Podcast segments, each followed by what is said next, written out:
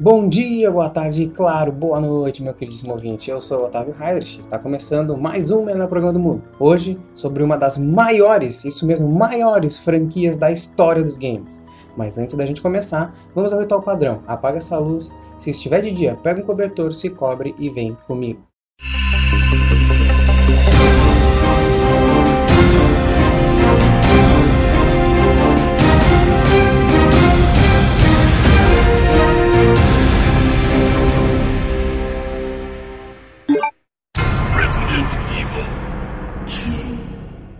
Resident Evil é uma das maiores franquias do mundo dos jogos, com mais de 20 anos de história.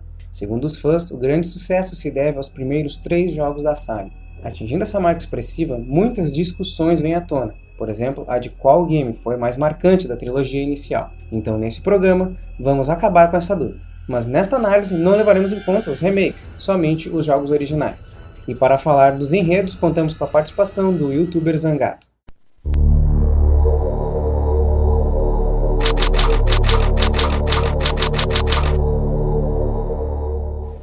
Em 1996 foi lançado o jogo que se tornaria um marco para tudo o que envolvesse zumbis no futuro. Uma mistura de terror e sobrevivência, surgiu Resident Evil e o gênero Survival Horror. Logo que começamos o game, percebemos que é diferenciado. Sua abertura é feita com atores reais e uma invejável atuação. Os jogadores brincam que o pagamento desses atores foi um pastel e um copo de refrigerante, dado o seu empenho. Brincadeiras à parte, vamos ao enredo. Vou tentar não passar tantos detalhes assim, caso você ainda não tenha jogado o game. Nas montanhas Arkley ocorreram assassinatos em série, e todos eles havia suspeitas de canibalismo.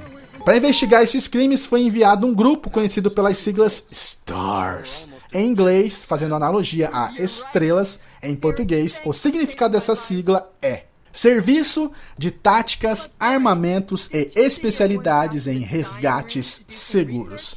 Ui, esse grupo pertencia à cidade de Raccoon City e funcionava marroman como a SWAT da cidade. Eles eram divididos em time Bravo e time Alpha. O time Bravo foi enviado de helicóptero a essas montanhas que ficavam a noroeste da cidade. Porém, perderam contato com a base e o time Alpha foi enviado em seguida para checar o que havia acontecido com eles. A equipe Alpha se aproxima do local e pousa próximo a uma mansão, mas quando descem do helicóptero são atacados e obrigados a se refugiarem na casa onde o grupo se depara com zumbis e outras criaturas, assim descobrindo cadáveres de seus companheiros da equipe Brava. Após investigações, descobrem que a mansão é na verdade uma fachada de um laboratório secreto pertencente à multinacional farmacêutica Umbrella Corporation, e as criaturas são o resultado de experiências com um vírus geneticamente modificado chamado T-Virus. Logo de início no game, temos duas opções de caminho a seguir, o de Chris Redfield e o de Jill Valentine. O que muda de um para outro são os eventos que ocorrem dependendo do personagem escolhido. O youtuber Zangado comenta sobre as diferenças entre os protagonistas. Chris rapidamente se adaptou àquilo. E em poucos momentos de toda a campanha, ele teve medo ou mesmo hesitou. Já o tempo da Jill assimilar as coisas foi um pouco maior. E eu também achei bem legal essa diferença não apenas de gameplay entre os personagens, mas também de personalidade. É um detalhezinho que o tio tá falando para vocês aí. Por diversos momentos, ambos vão conversar pelo rádio. E quando você vai jogar a campanha do outro, você vai ver em que situação ele se encontrava quando aquela chamada de rádio aconteceu. Então, para você ter um entendimento total do enredo, você vai ter que zerar pelo menos uma vez com cada personagem. Não podemos falar de Resident Evil sem falar de suas mecânicas. Para isso, o professor de jogos digitais, Maurício Gelling, comenta sobre a jogabilidade presente no primeiro jogo da saga e que foi sendo aperfeiçoado nos seguintes games. Eu acredito que naquela época o controle era bem travado para criar um certo desespero no jogador. Ele tinha que pensar se ia atacar a criatura, o zumbi, ou se ia fugir. E aí, se fosse atacar, ele não poderia se mexer, ficava travado no chão, que nem uma torre. E isso dificultava, né? É como se escolher a avó atacar fosse um compromisso e ele teria que lidar com as ações dos seus atos. Enquanto os jogos modernos, como permite muita agilidade, é fácil atirar, esquivar, pular para o lado e fugir ou atacar tudo ao mesmo tempo. E digamos que a consequência dos teus atos não são tão sérias quanto era naquela época, especialmente nesse Resident Evil antigo. Esse sentimento de medo, desespero, de tensão funcionava aliado porque sempre a munição era escassa. O jogador sempre estava lutando por sua vida e contando cada bala. Só o controle travado não seria suficiente para passar esse sentimento. Certamente ter pouca munição contribuiu bastante. Outros pontos importantes que foram estabelecidos no jogo são o leve trás de itens, ou seja, você transita pelo mesmo cenário muitas vezes, mas não se torna cansativo, pois o jogador sempre terá um objetivo diferente a ser cumprido. E o medo de não saber o que vem na próxima sala. Por exemplo, um corredor da mansão fica vazio boa parte do jogo, e quando você menos espera, algo salta no personagem, assustando você que está jogando. Resident Evil 1 vendeu aproximadamente 6 milhões de unidades. Aliado a isso, veio a média de 9.1 nas reviews mundiais e é considerado por muitos um dos melhores da franquia. Apesar do seu live action empolgante e da falta de uma backstory para os personagens, o enredo convenceu. Assim, Resident Evil se torna um marco para os jogos de terror e sobrevivência. Com este grande sucesso, uma sequência estava mais do que confirmada.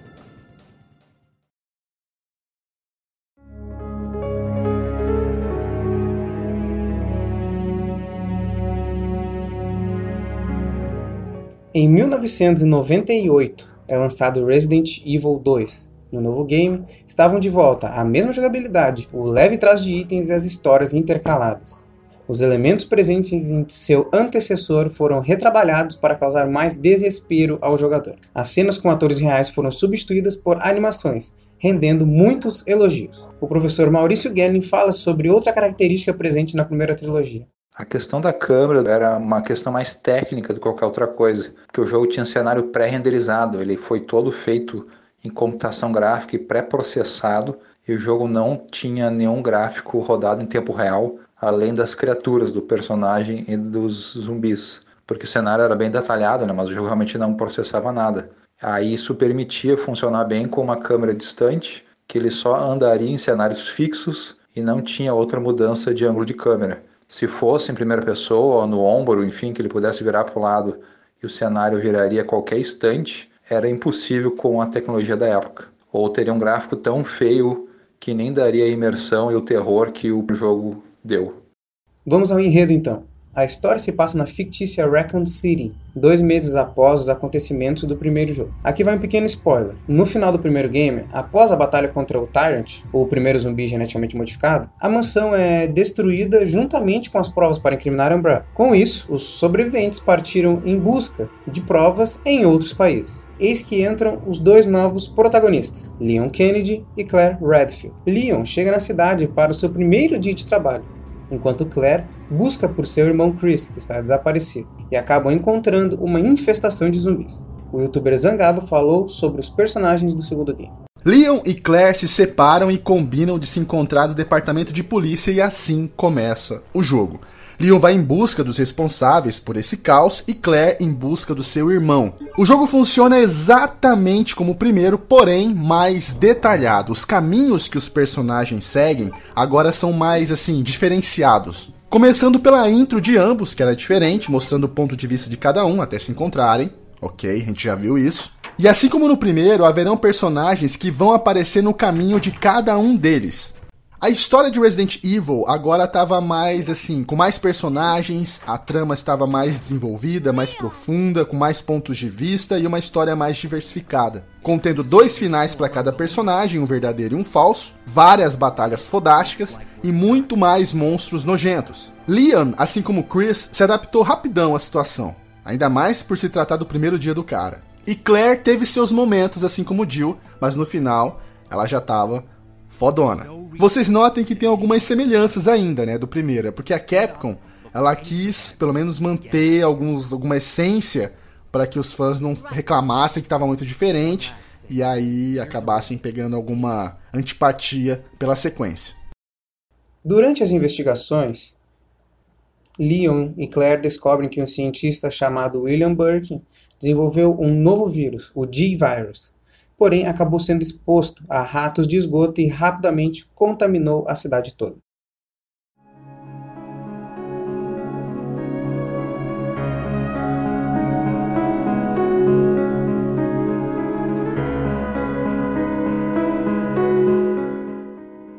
Resident Evil 2 vendeu cerca de 6 milhões e 100 mil cópias. Sua média nas reviews foi de 8.9, porém sua versão de PC veio recheada de problemas, rendendo assim uma média de 6,9 nos PCs. Uma média muito baixa se comparada com a média que ele obteve nos consoles. Resident Evil 2 foi um sucesso ainda maior que o primeiro, assim aumentando cada vez mais sua legião de fãs pelo mundo.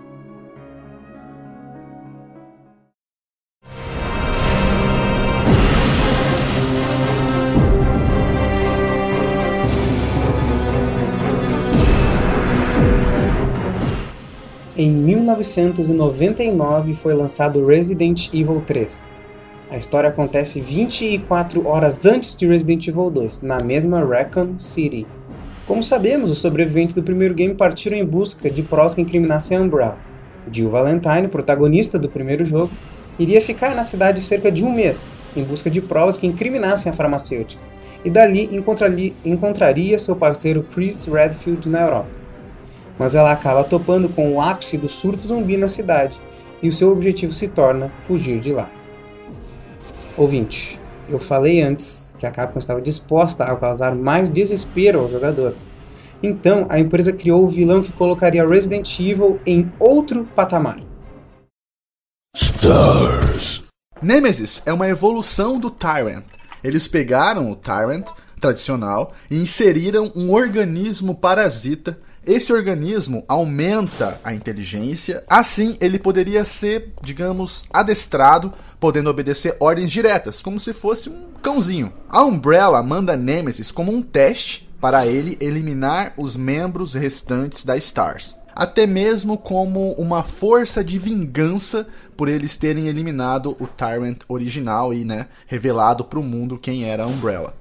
E o nome Nêmesis, na mitologia grega, pertencia à deusa da vingança, que castigava o comportamento degenerado dos seres humanos. Então, por isso, a escolha deste nome foi perfeita. É a vingança da Umbrella e o seu arqui-rival.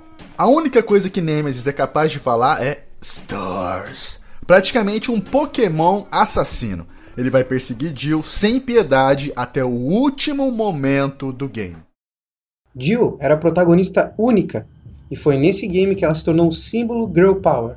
Em momento algum, a personagem sentiu medo das criaturas, afinal já havia passado por essa situação na mansão do primeiro jogo. O objetivo do game é escapar da cidade, pois uma bomba está prestes a ser jogada ali. Em algumas etapas da campanha teremos que tomar decisões. Com isso, você poderá passar por trechos diferentes, enfrentar criaturas opcionais e pegar itens um pouco antes ou um pouco depois. A campanha em uma primeira jogatina varia entre 6 e 8 horas, contando com as CGs e levando em conta o tempo que você levaria para resolver alguns puzzles do jogo. E conforme você vai rejogando, o tempo vai diminuindo.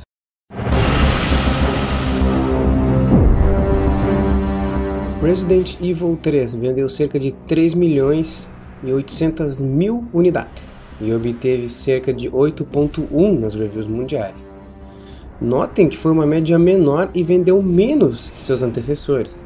A crítica afirma que Resident Evil 3 não foi tão inovador como Resident Evil 2, e o que impedia as pessoas de criticarem mais o game era seu vilão, Nemesis.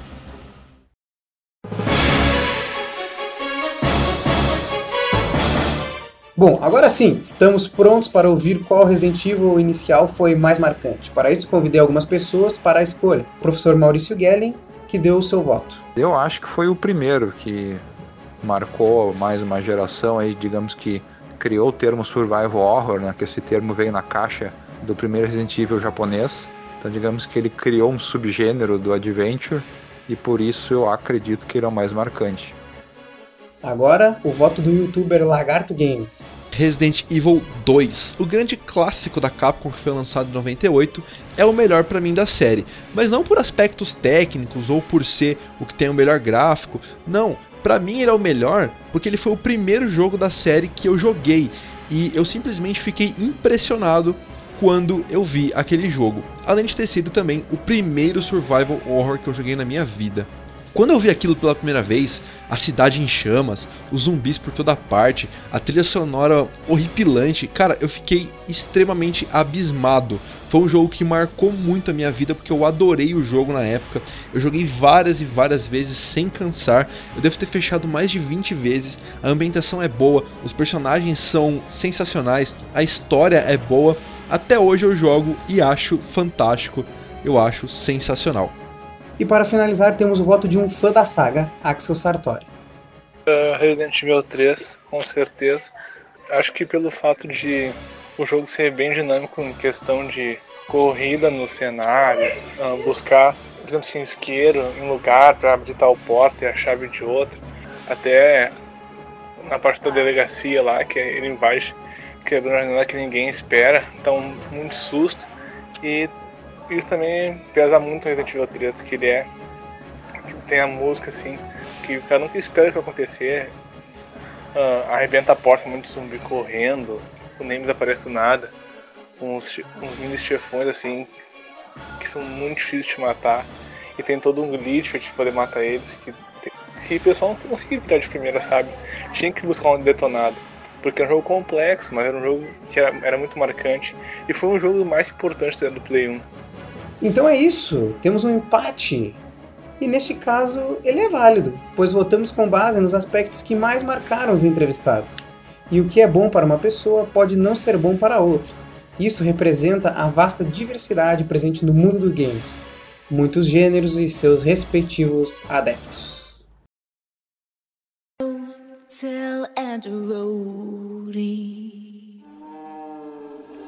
Go tell.